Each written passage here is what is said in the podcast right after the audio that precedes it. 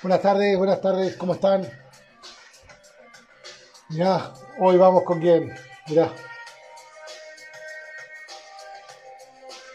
Vamos con Luchón, Family Wines y sus recientemente lanzado Semillón Block Series. Vamos a estar charlando con Julio Buchón. Tenemos este vinito para compartir con Julio y un par más. País salvaje. Mirá, este vino es increíble. Y por supuesto, Vigno. Así que, nada, ya veo que está Julio conectado ahí. Así que vamos a partir rápido. Primero voy a hacer una copa. El semillón.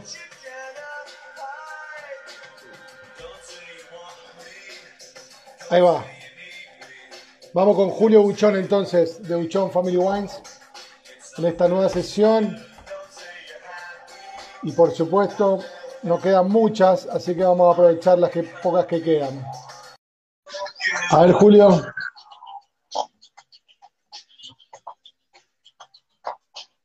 Vamos a esperar a Buchón, ahí está. ¿Cómo está, señor? Julio, querido, ¿cómo andamos? Bien, pues bueno verlo. ¿Cómo va todo? Igualmente, muy bien por acá, muy bien, como se puede en realidad. Todo cancelado, pero, pero poniéndole ganas, poniéndole onda, tratando de hacer eh, más llevadera esta situación, que ya llevamos cuatro meses, así que, ¿qué vamos a hacer? Así que un placer también verte, gracias por sumarte. Hacía rato que te tenía ahí eh, para, para, para avisarte. Hace rato también que programamos este live, así que espero que, la pasemos bien un ratito, ¿no? Buenísimo, sí. Muchas gracias por la invitación, por todo el apoyo, toda esta hermandad que, que se está viendo entre Chile y Argentina, ¿no es cierto? Así que buenísimo estar acá y gracias por la invitación de nuevo.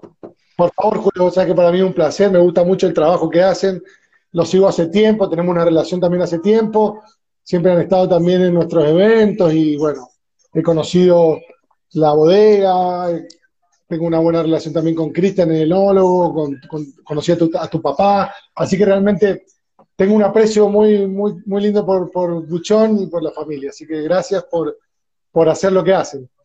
Ah, gracias a ti. Bueno, en esta época estaríamos, ¿cuánto? Estaríamos allá, de hecho, ¿no? Estaríamos esta semana. esta semana, esta semana. De hecho, el jueves eran los seminarios y el viernes era el premium tasting, así que claro. yo el que no, el que no me doy cuenta, pero la verdad que me doy cuenta porque todos los días hay un recuerdo en alguna red social del año pasado, del anterior, de hace cinco años. Pero bueno, estarían acá, sí, sí, sí, estaríamos acá esta semana. Sí, yo, aunque tengamos un vino por ahí en un seminario o no, lo que sea, no me la pierdo, así que está buenísimo ese, el año esa pasado, semanita estuvieron todos los Vignos por acá, así que tuvimos el seminario de Vigno que estuvo muy bueno. Ahí dice sí, muy bueno su, y... cuerpo, su cuerpo lo sabe, dice, claro. Sí, lo sabe. Y lo que, uno... no, y lo que uno recorre, además, todas las viñas, los amigos, los vinos, la comida, así que es una gran semana esa, así que, bueno, pero por lo menos estamos aquí eh, viéndonos las caras. ¿ah? Exactamente, y estamos con un con un semillón, pero antes de partir y hablar del semillón y todo el trabajo que hacen, quiero preguntarte, que es, como partimos con todos, un poquito un resumen de la historia de Julio Buchón antes de, digamos, igual Julio Buchón viene de familia de tradición, de familia bodeguera, de familia de muchos años también, eh, cuarta generación, ya sos vos, eh, tu hermano, tu hermana. Entonces, de alguna manera, contar cómo llegó Buchón a empezaron, entiendo, en Colchagua y después fue tu padre quien, quien se fue para, para Maule. Así que contó un poquito la historia de Buchón antes de meternos puntualmente en los vinos y muchas otras cosas que tengo para conversar contigo. Buenísimo. Bueno, exacto. Yo soy la, yo con mi hermano, que estamos hoy en día a cargo de la bodega, somos la cuarta generación. Eh, es mi bisabuelo que llegó a Chile en 1887 desde Burdeo y él se instala en Colchagua. Es el mismo bisabuelo con Casa Silva, ahí en, que están ah, instalados en Angostura. Nosotros aún tenemos campo ahí en San Fernando, pero lo, mi viejo fue muy visionario, gracias a Dios, y se fue al secano interior del Maule hace más de 40 años, se instaló ahí. Entonces, de alguna manera él, él mueve o cambia un poquito esta línea de la, de la, historia de la familia. Y digo gracias a Dios porque él tuvo, después de llegar de, estudiar en Burdeos, eh, con todo este eh, paradigma francés que tanto le llamábamos, ¿no es cierto?, con, con las técnicas de vinificación, con las variedades que se introdujeron, eh, él se instala ya en el Maule creyendo que ese era el mejor lugar para hacer su proyecto de vino de alta gama, en el fondo y, él compra este campo Mingre, lo injerta completo, lo cambia, eh, arranca muchas plantas antiguas de país y Cariñán, lamentablemente, pero bueno, la historia es así, ¿no? Y algunas se conservaron por suerte. Y nosotros estuvimos ahí por más de 20 años, digamos, porque pasó un tiempo largo, igual que en, que en Argentina, ¿no es cierto? Ustedes tenían un consumo más grande, había un mercado de vino más potente no tanto en exportaciones, pero doméstico. En Chile ese mercado doméstico era muy chiquitito y no había exportación, entonces embotellar era muy difícil. Pasaron varios años ahí que en este campo de Maule no embotellamos, pero ya a finales de los 90 eh, en el fondo salimos con los primeros vinos embotellados.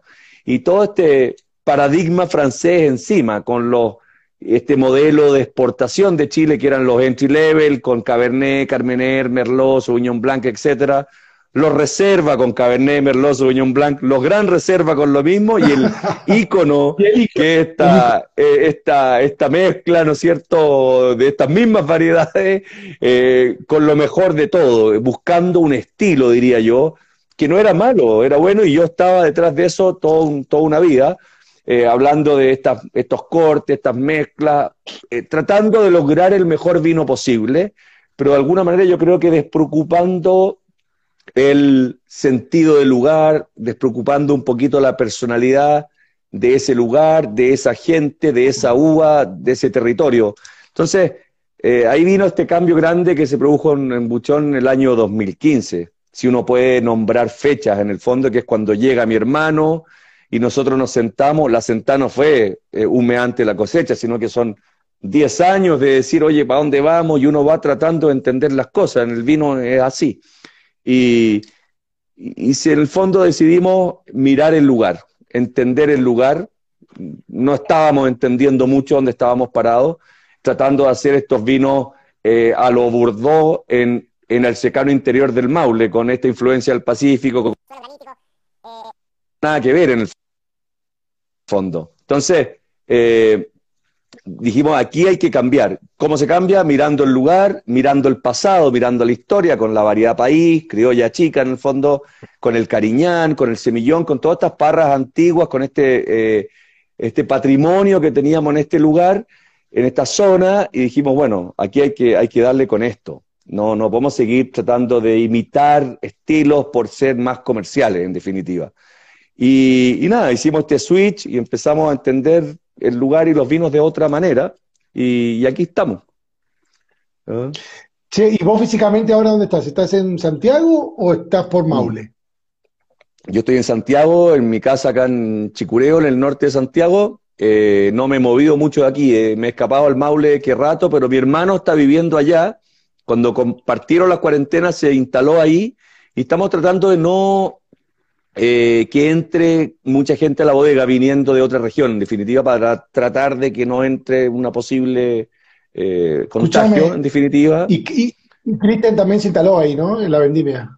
Cristian se instaló al principio, antes que se fuera mi hermano, se instaló en la vendimia y no salió de ahí, con el objeto de que si algo pasaba, él estaba dentro y no salía, en el fondo. Estaban controlados. Entonces, una vez que terminó la vendimia, vino el tema que Cristian fue papá de los mellizos en el fondo, hombre y mujer. Entonces, él hizo la cuarentena en Mingre, estando en la bodega ahí, teniendo el 100% de disposición, ¿no es cierto?, para poder trabajar de noche y tanto. Familiarmente fue, yo creo que su mejor vendimia, una buena experiencia, además, estando en el lugar y teniendo a la, familia ahí. Y luego él se fue a hacer cuarentena a su casa, Talca, y estaba viniendo a Mingre eh, semana por medio, que han seguido así porque estamos trabajando como un turno una semana, otro turno otra semana. Julio, para los que nos están escuchando que son de Argentina o de otro país que no, o que los que nos van a escuchar después también, porque esto queda grabado y después la gente lo repasa, lo vuelve a ver.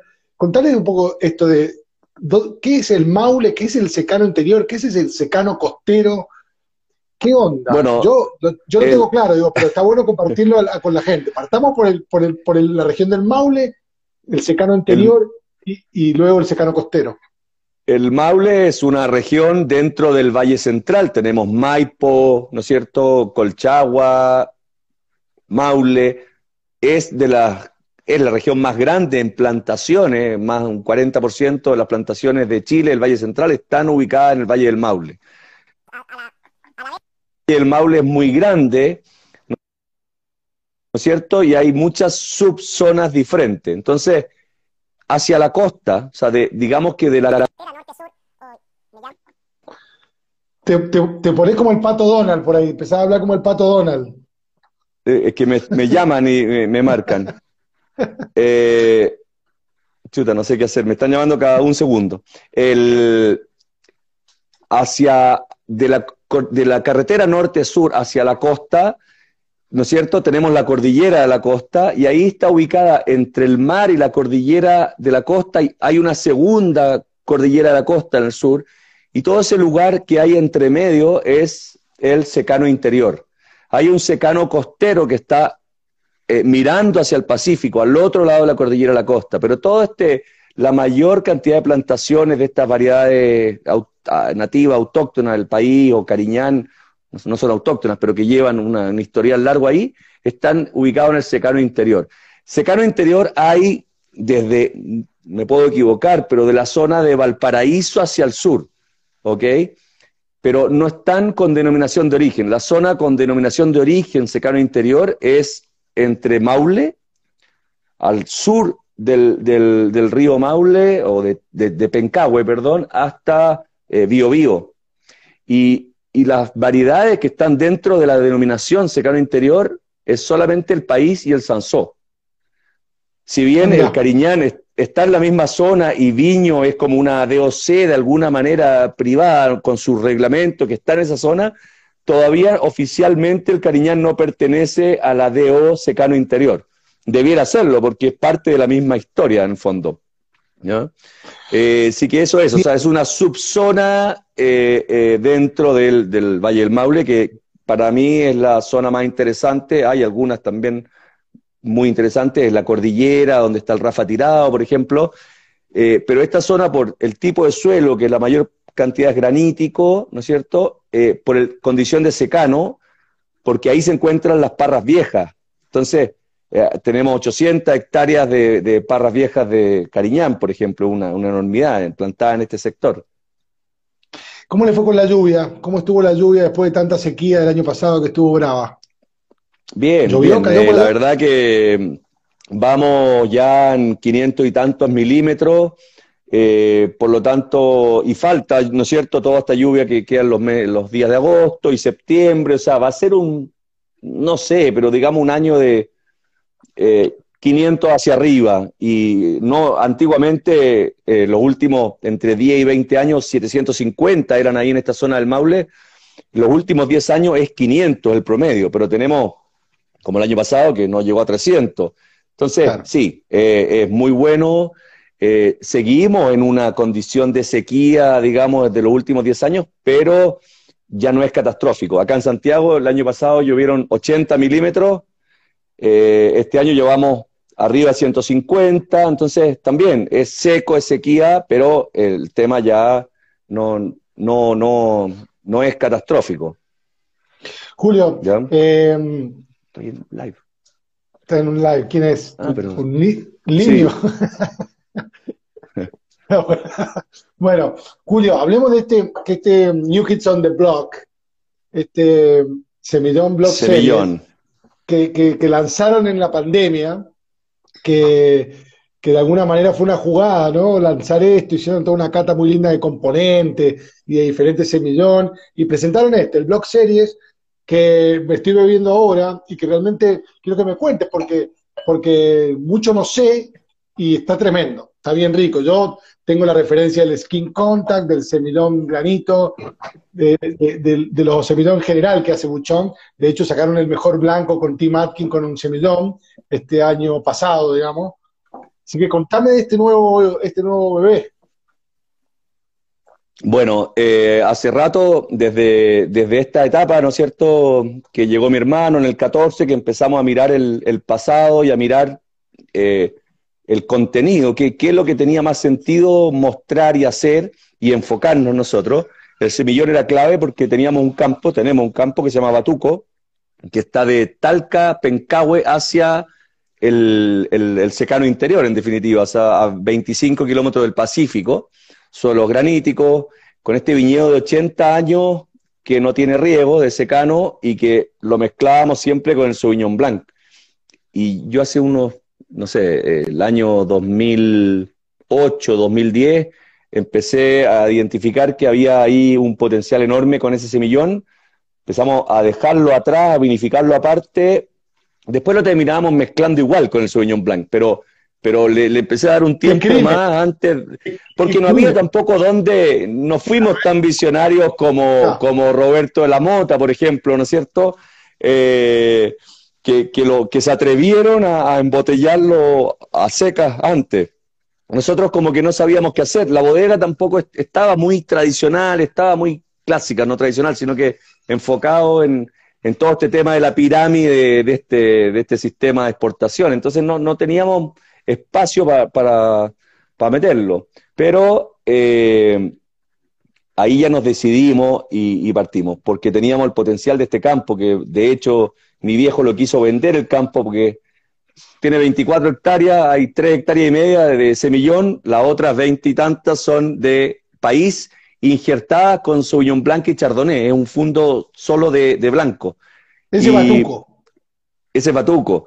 Y, daba, daba poca cantidad, daba buena calidad, pero tampoco éramos capaces de hacer un vino blanco, esa uva no la aprovechábamos de alguna manera y hacíamos nuestro buchón reserva, que es nuestro vino base, con esta uva. Entonces era una uva cara porque producía poco volumen en secano, con estas parras antiguas país, y, era rico, pero, pero no, no era suficiente y además muy difícil de trabajar porque hay que salir a la carretera, volver a Talca, estábamos como a dos horas de nuestro campo Mingre.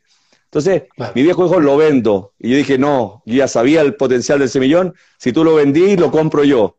Y ahí nos fuimos hasta que hoy en día es la joyita que tenemos. El semillón es el vino que más nos ha dado satisfacciones en la familia, de alguna manera. Siendo que Buchón era muy conocida por sus tintos, no por sus blancos.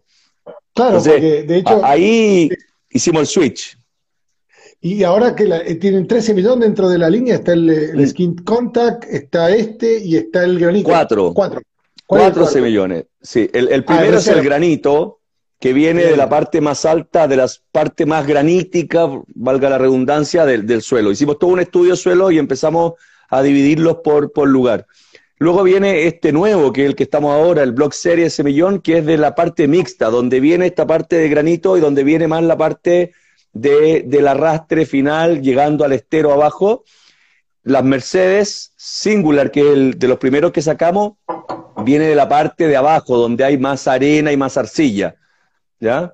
Y, luego el, skin. el, skin. el skin, que viene de la parte de arriba también, pero el skin eh, más que un vino de suelo, en el fondo es un vino de, piel, de skin contact, es un vino de, que influye también más su vinificación, siendo que no queremos que no se, la vinificación no, no, no esté tapando al vino, pero es un vino que se concebió como que iba a ser un estilo de vinificación y también, bueno, nos ha dado una satisfacción enorme. Pero ese no entraría casi en una categoría de naranjo. Eh, sí, eh, no se ha convertido en naranjo, creemos que por, por la protección entre el semillón, entre cómo son esas pieles, entre la acidez que tiene, no se convierte en naranjo. No buscamos naranjo tampoco, porque muchos vinos naranjo para mí son, o para nosotros, son muy creados en el fondo, o sea, es muy oxidativo y como que buscan el color naranjo. Nosotros no buscamos el color naranjo. Eh, de hecho, el primer año, el 2016, fue una prueba. Metámoslo en, la tinaja esta, metamos el vino con las pieles y dejémoslo ahí un año, a ver qué pasa. Y nos encantó el resultado, pero pudo haber sido que al final de un año iba a ser demasiado, demasiada piel, o sea, demasiada vinificación sobre el vino, por así decirlo, o demasiada eh, técnica, entonces podríamos haber reducido la cantidad, pero no, nos gustó y, llegó para quedarse en el fondo, así. Julio, ¿cómo trabaja el, porque viste que el, semillón siempre tildado de, de nariz austera, de poco color y esas cosas, bueno, ¿no? Porque, porque la nariz acá, si viene austera, tiene, tiene, es interesante, ¿no? Eh, bueno, dice en ese vino. No no hay perfume, no hay bionier. No, pero llama, seduce. Sí. Bueno, ahí lo que queremos hacer es mostrar el lugar, mostrar la variedad también, mostrarlo de una forma más pura. Entonces, por eso fermentamos en acero, eh, hacemos una, prensa de racimo completo y después lo dejamos ahí envejecer un rato el acero con, con, con, eh, con las lías pero no buscamos ninguna intervención con barrica o algún otro elemento que pueda tapar ese frescor, esa fruta, porque de hecho el semillón, como es bajo en intensidad nariz, eh, eh, cualquier elemento externo lo va a tapar aún más en el fondo. Eh, si bien este semillón es austero nariz, pero tiene una nariz bien fresca, eso es el lugar. Esa influencia marítima está ahí y esas parras también que producen tan poquito. Perdóname, me, perdí eh, en la edad del viñedo. 80 este años. 80 años. qué produce? ¿Cuál es la producción promedio por planta? Nada, es un kilo por planta. Son, eh, son 4.000 y tantas plantas por hectárea, pero no, no producimos 4.500 kilos porque no, eh, no todas las plantas están bien, entonces estamos en un proceso de, de ahí de injertar o de replantar o de amugronar distintas técnicas, porque con todo esto de la sequía eh, no es lo mismo practicar el secano de lo que era hace 20 años. ¿Y está todo en cabeza eso, todo en gobelé? No, no, no, no, no, no, está en, espaldera. Estamos haciendo una plantación el próximo año en cabeza, pero lo que ya está está en espaldera y se va a mantener así.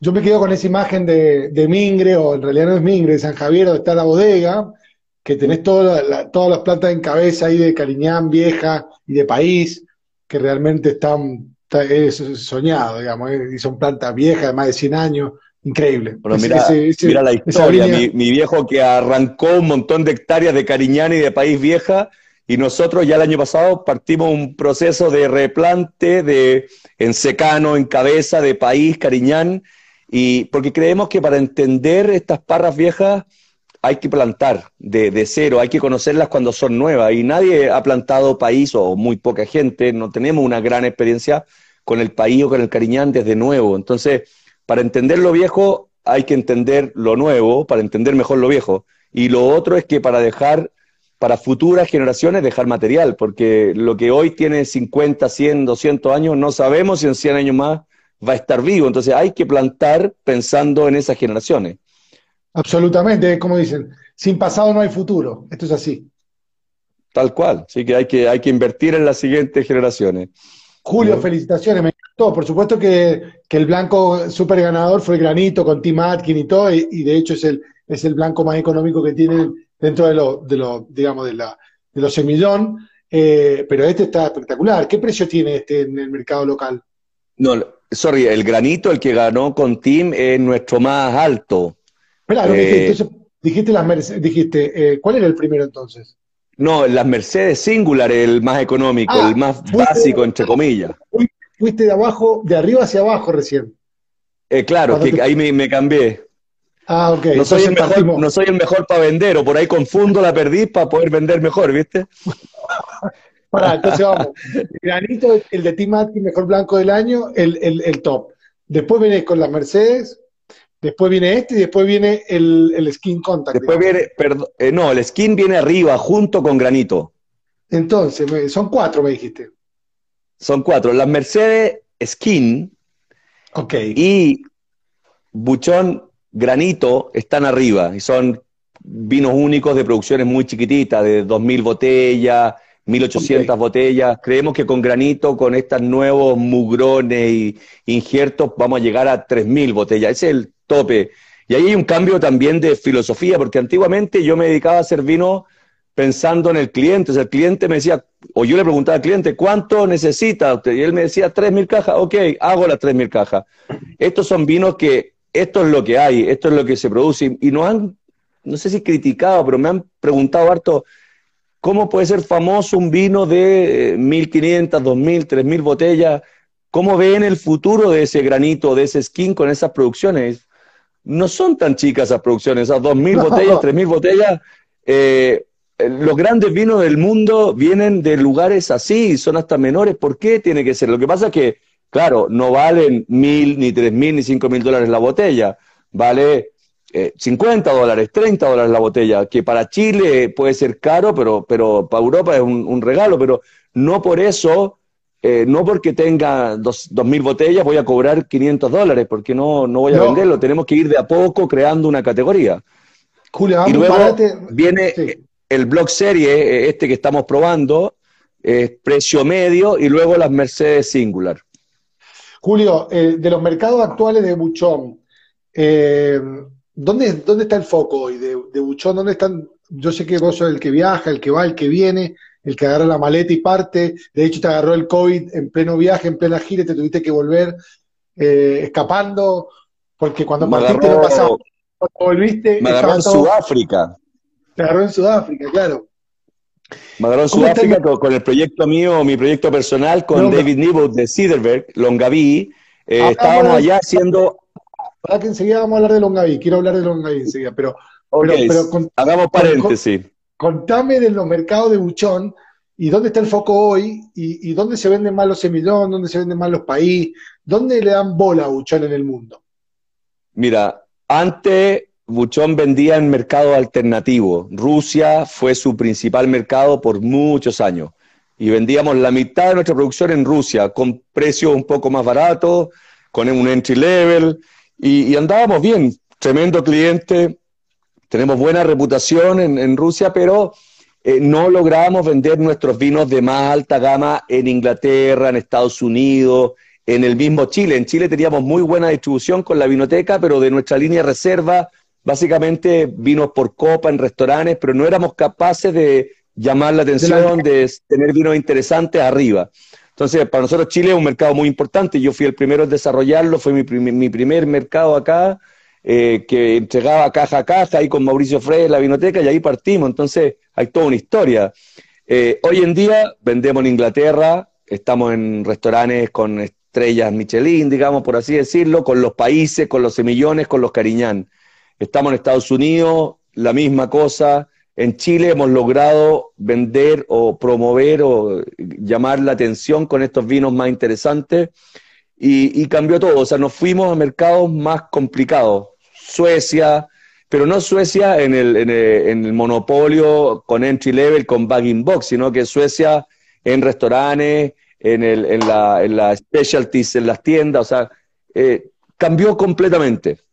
Y ese es el trabajito de Julio Uchón Hijo con la maletita caminando, ¿no?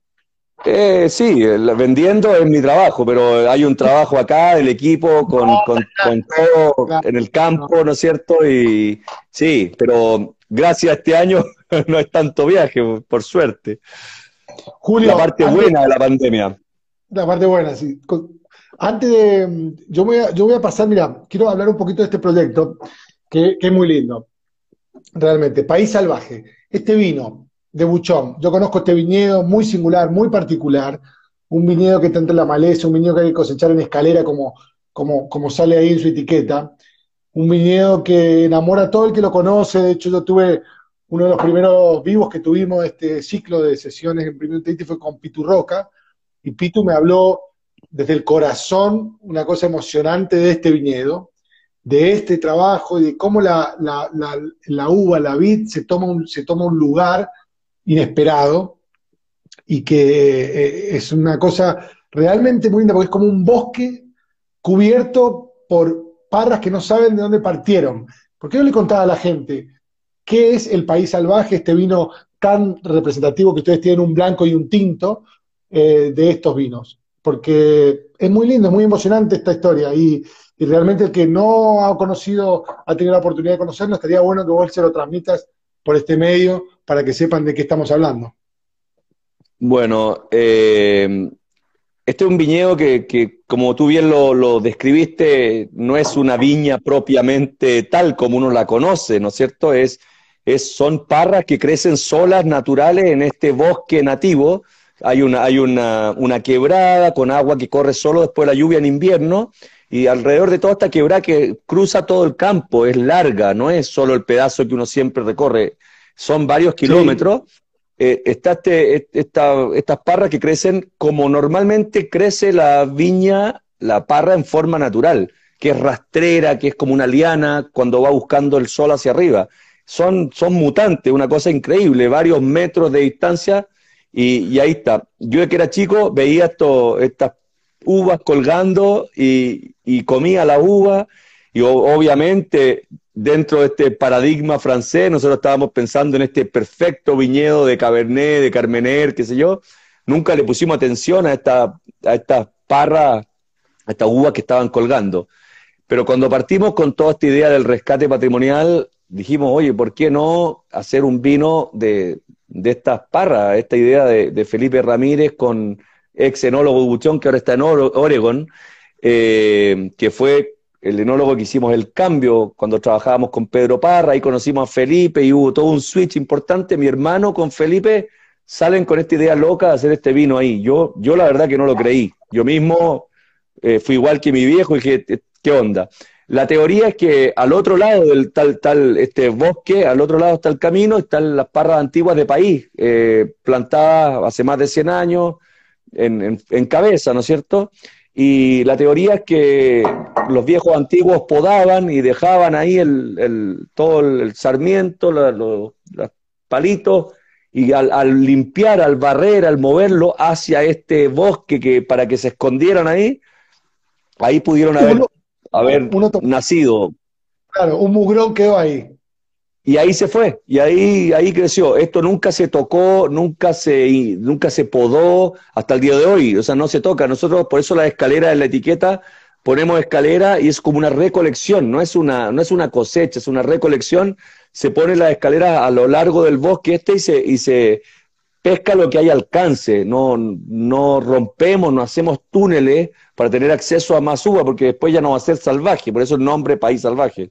Y es la primera vez, esto fue cosecha 2015, la primera que hacemos un vino con eh, fermentación natural, levadura nativa, sin filtrar, era una cosa nueva. Le pusimos 50% carbónica mm, al principio porque estábamos asustados de estos taninos más agresivos del país.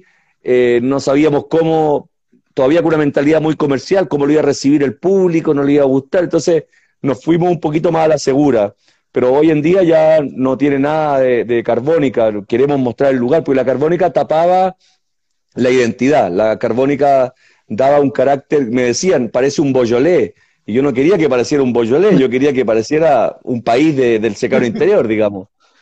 ¿Ah? Entonces caímos en lo mismo, nos fuimos del... Ha ido cambiando, ha ido cambiando el país salvaje. Claro, nos fuimos de este modelo bordolés de la exportación a a, a Beaujolais no, no, era la idea tampoco. ¿eh? y el blanco, que no lo he visto, que eh, sale, a veces sale, a veces no, ¿qué onda? Entra y sale, como un... El blanco, ahí en ese viñedo... Ese puro filete, ese puro filete. Deben ser... En ese viñedo... Esos son, eh, no, no, un poquito más, 2.500 botellas en un buen año, pero hay años que, casi no se hace, o de, pasa de 500 botellas a 3.000 botellas. Es muy sensible al, año, no sé. Eh, dentro del viñedo... mezclado ahí, porque, porque la recolección hay blanca y tinta, es toda una mezcla. Es todo mezclado. Dentro de ese viñedo, no le podemos llamar viñedo, dentro de estas parras locas en el fondo, hay algunos racimos que tienen mayoritariamente eh, granos uva blanca, con algunos tintos entre medio, o, rosados, digamos. Y hay otros racimos que tienen mayoritariamente tinta con algunos blancos. Entonces decidimos el segundo año hacer una cosecha previa, como dos semanas antes, de aquellos racimos que tenían mayor cantidad de racimos blancos. O, legalmente es un, un blanc de noir, digamos. Entonces lo llevamos a la bodega, hacemos una, prensa suavecita y fermentamos en ánfora como si fuera un, blanco. O sea, es un, es un, tinto fermentado como blanco, pero hay que entender que las uvas son eh, en un, digamos, 70% eh, blanca o medias rosaditas. ¿Qué, es, ¿Qué es la blanca? ¿Qué es la blanca? Este hicimos, ¿no? hicimos un estudio, hicimos un estudio genético eh, y, efectivamente es Listán Prieto, Criolla Chica, país. Por lo tanto, es una mutación genética. Blanca. Eh, ahí hicimos todo este estudio, que en el fondo nosotros lo hicimos del campo, pero nos agarramos de unos estudios que habían hecho en Chile, la, Universidad de Chile.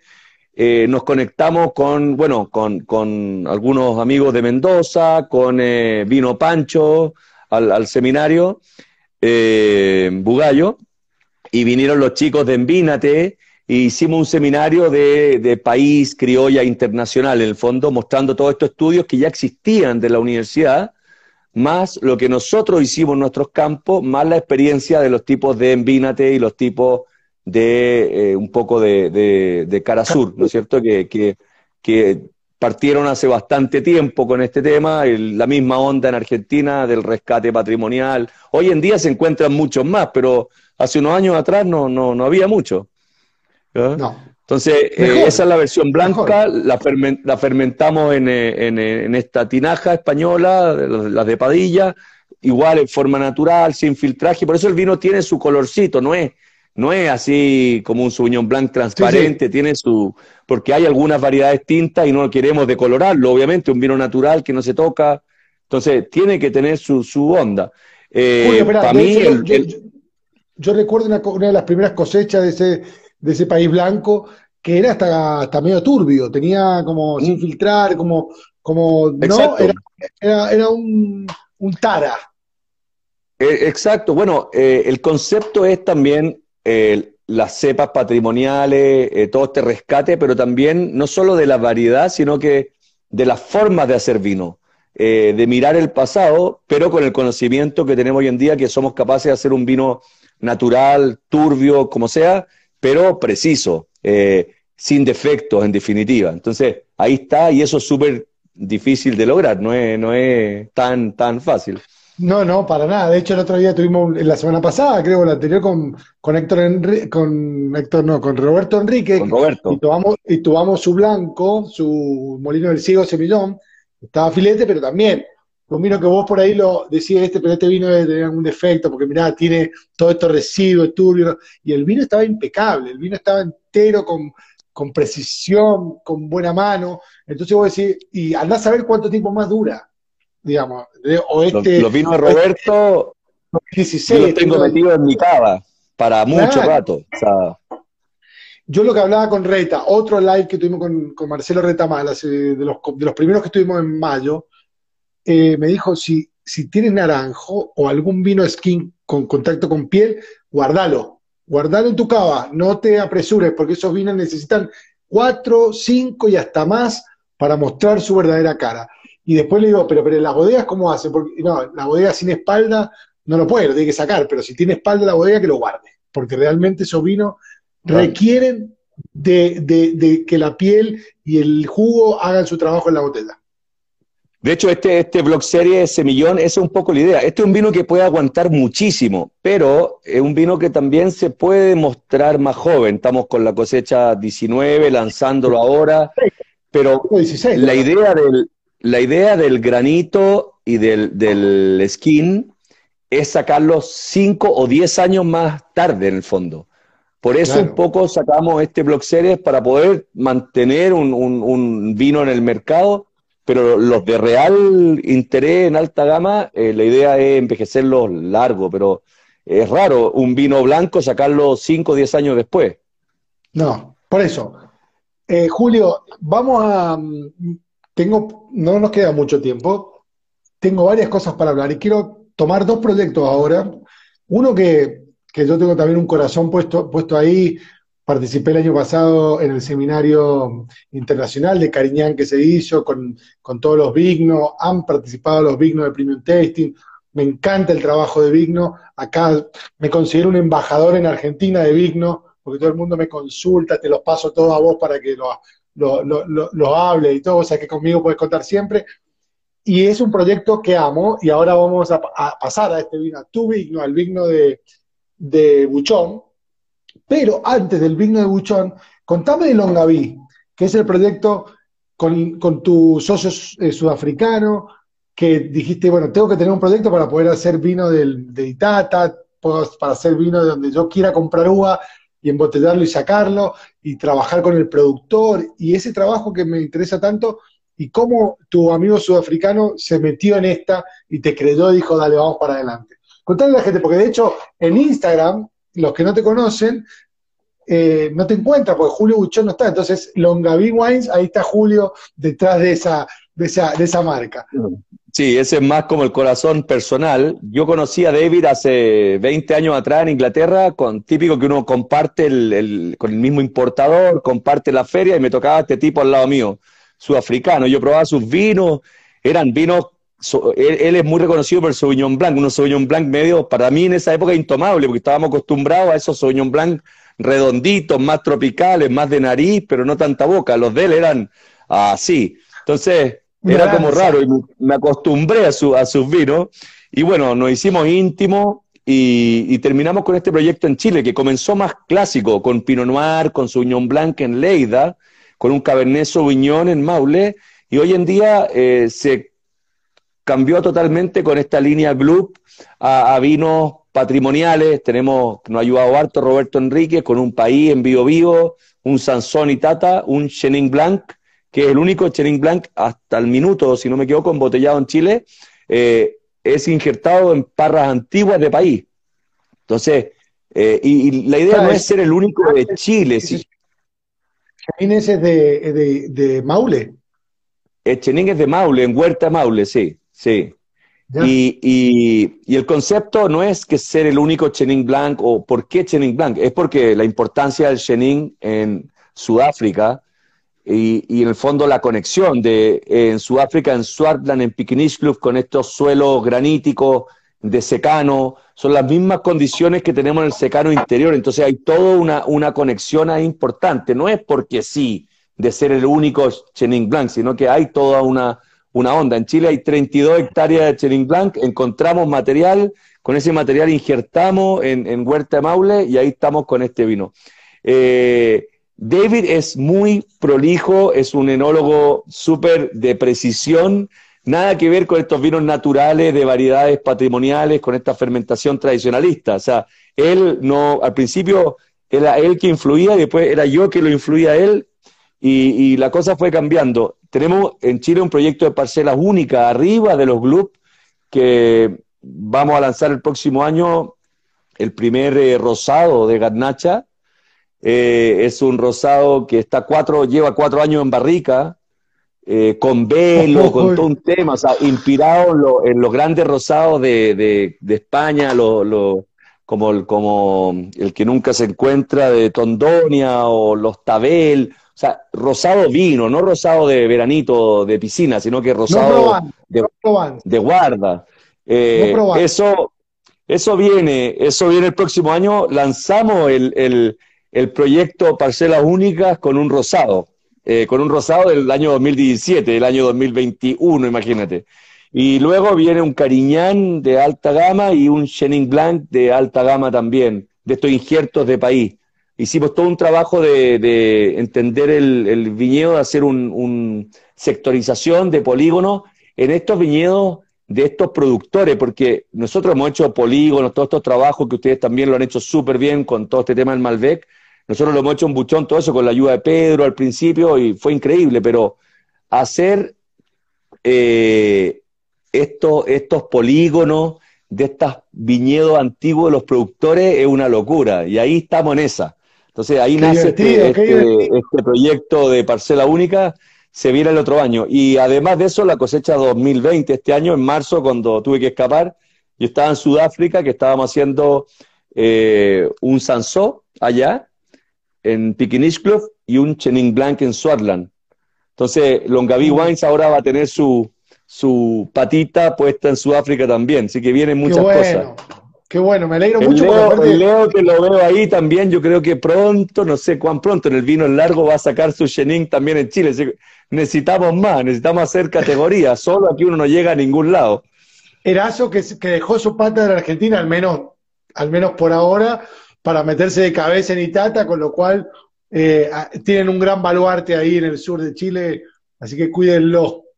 Bueno, y Leo también está haciendo mucho trabajo de estas, de estas parcelas únicas, de meterle, meterle onda a, a, estos pequeños viñedos, porque no es el viñedo como uno lo conoce, así plantado, de 50 hectáreas, sino que son estos viejos que tienen sus campitos chiquititos, eh, muy singulares, y ahí sacar el filete de eso. En eso Leo lleva un rato, así que vamos por ese camino. Los, los viñateros bravos, los viñateros bravos. Bueno, eh, vamos con Vigno, que me voy a, me voy a entonces servir de este, de este cariñán y contarnos un poco del proyecto Vigno. Y contame qué estás tomando vos, Julio, qué estás tomando, no te he preguntado, porque creo que no te tomaste uno de los tuyos. ¿Qué te tomaste? Yo me estoy terminando la botella ya. Escucha, yo tomé blanco y tinto. Versacru, qué bien. ¿Cuál es? La garnacha. Esta es la garnacha 2017, eh, uno de los vinos que me han inspirado de allá de Mendoza, que me cambiaron totalmente el, la, percepción de Mendoza, ¿no es cierto? Porque eh, uno siempre pensaba en el Malbec, pensaba en estos vinos como redondos, potentes, y empezaron a aparecer Malbecs de, textura, por así decirlo, de frescor, de, que, me empezaron a volver loco, pero, pero a la vez aparece esta garnacha que yo estaba junto con la onda con el país y que no, ahí ya me enamoré más de, de, Mendoza, quedó como otra, otra onda. Y además ir a ver a, Edu es una experiencia, ¿no? ¿Ah? Ir a la, a la Cayetana, a la Cayetana, allá en, la bodega donde tiene la zona Hermoso. Bueno, mm. Julio, acá está. Vigno 2018, Cariñán, Buchón. Un poco proyecto Vigno, muy cortito, y luego este vino puntualmente. Bueno, Viño es un proyecto que nace el 2010 con un grupo de más o menos 8 o 10 productores en esa época, liderados por Pablo Porandé, por Andrés Sánchez, Eduardo Bretauer, eh, Derek Mossman, varios de atrás, ¿no es cierto? Y, primera vez que se une un grupo de productores por una zona específica, que es el secano interior, por una variedad específica, que es el cariñán, por el rescate patrimonial, o sea, parras antiguas del secano.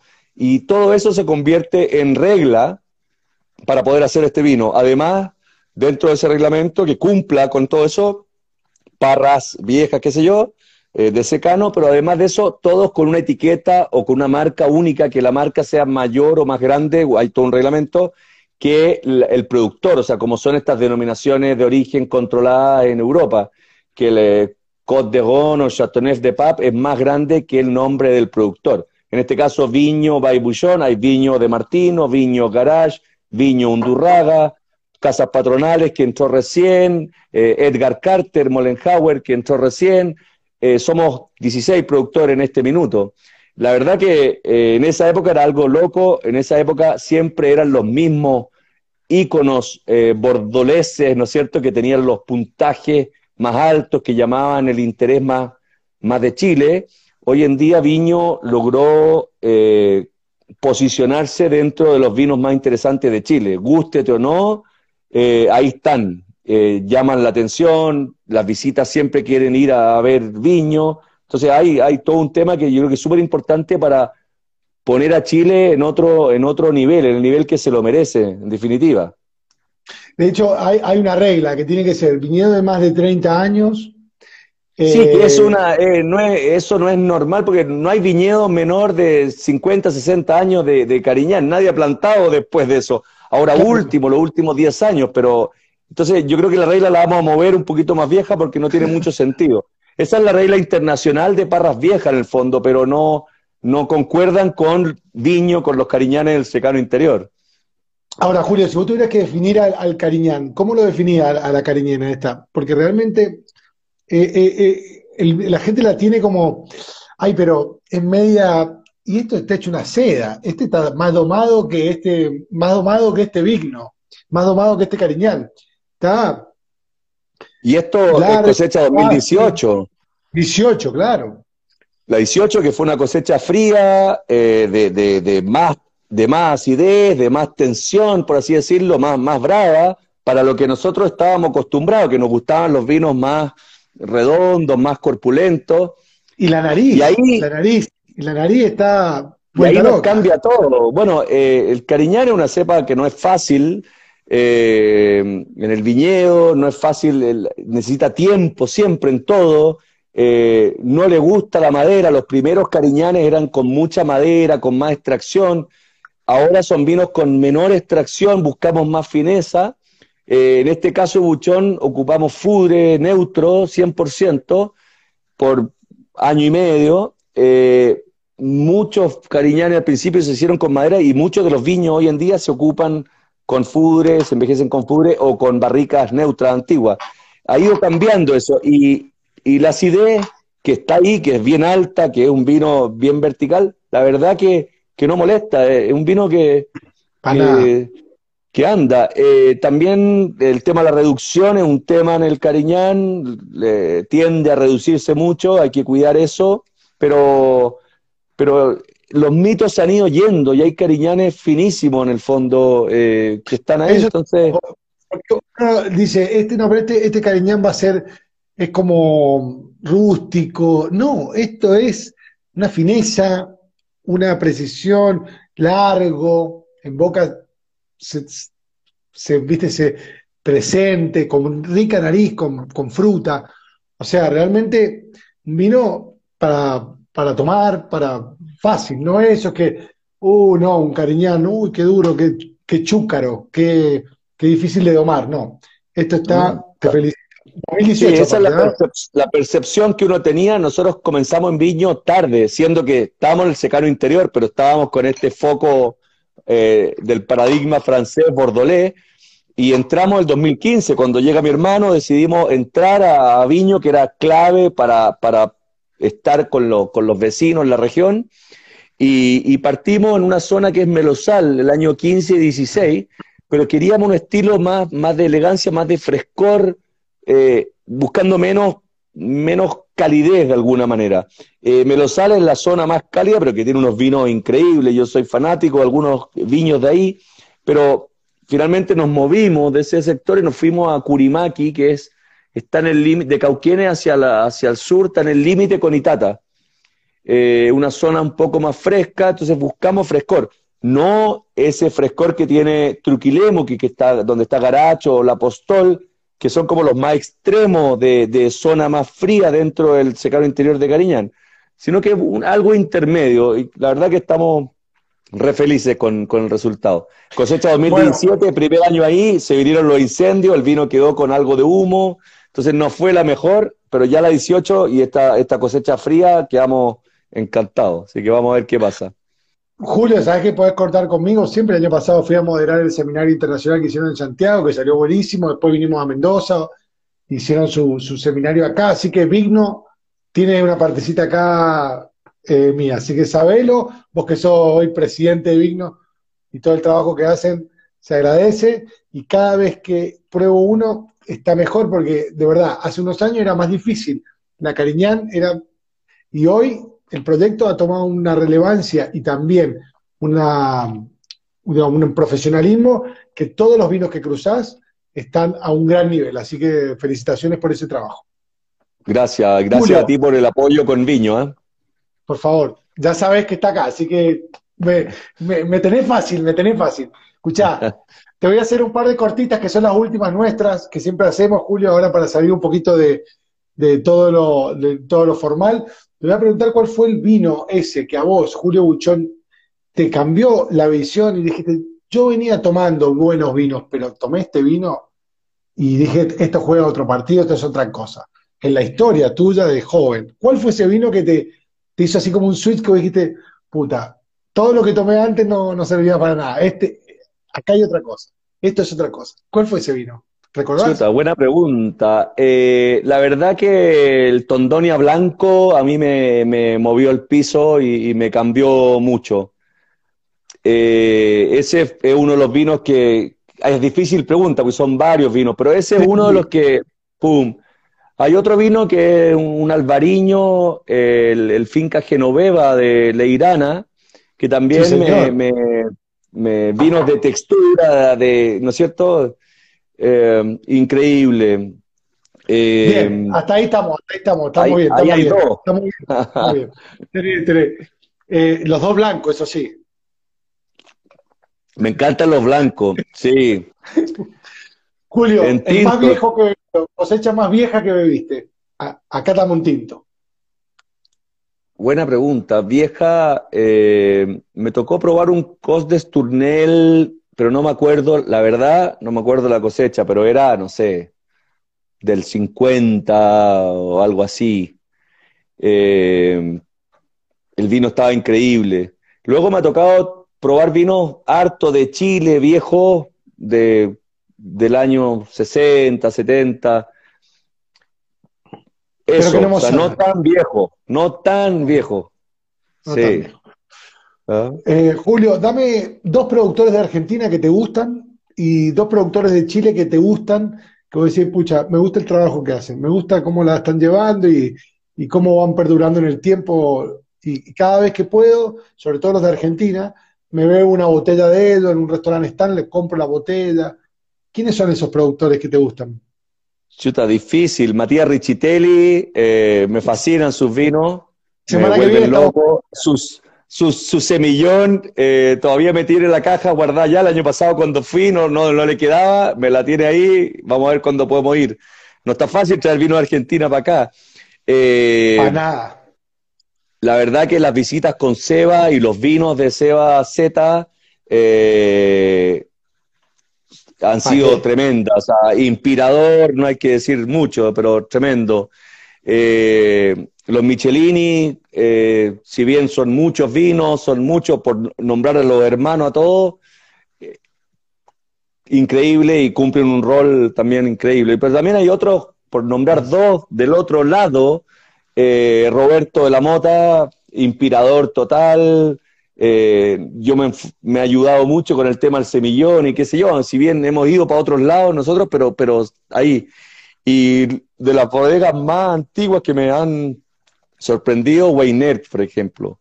Eh, Weiner para mí es parte del nuevo Argentina, porque es como un revival ahí que está, ¿no es cierto?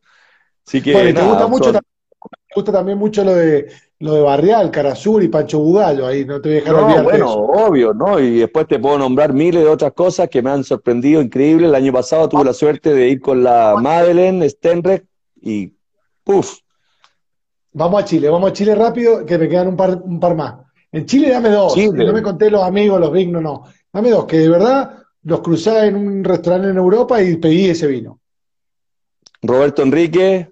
Ahí va. Eh, para mí hoy en día número uno. Después lo que hace el Reta también increíble. Ahí.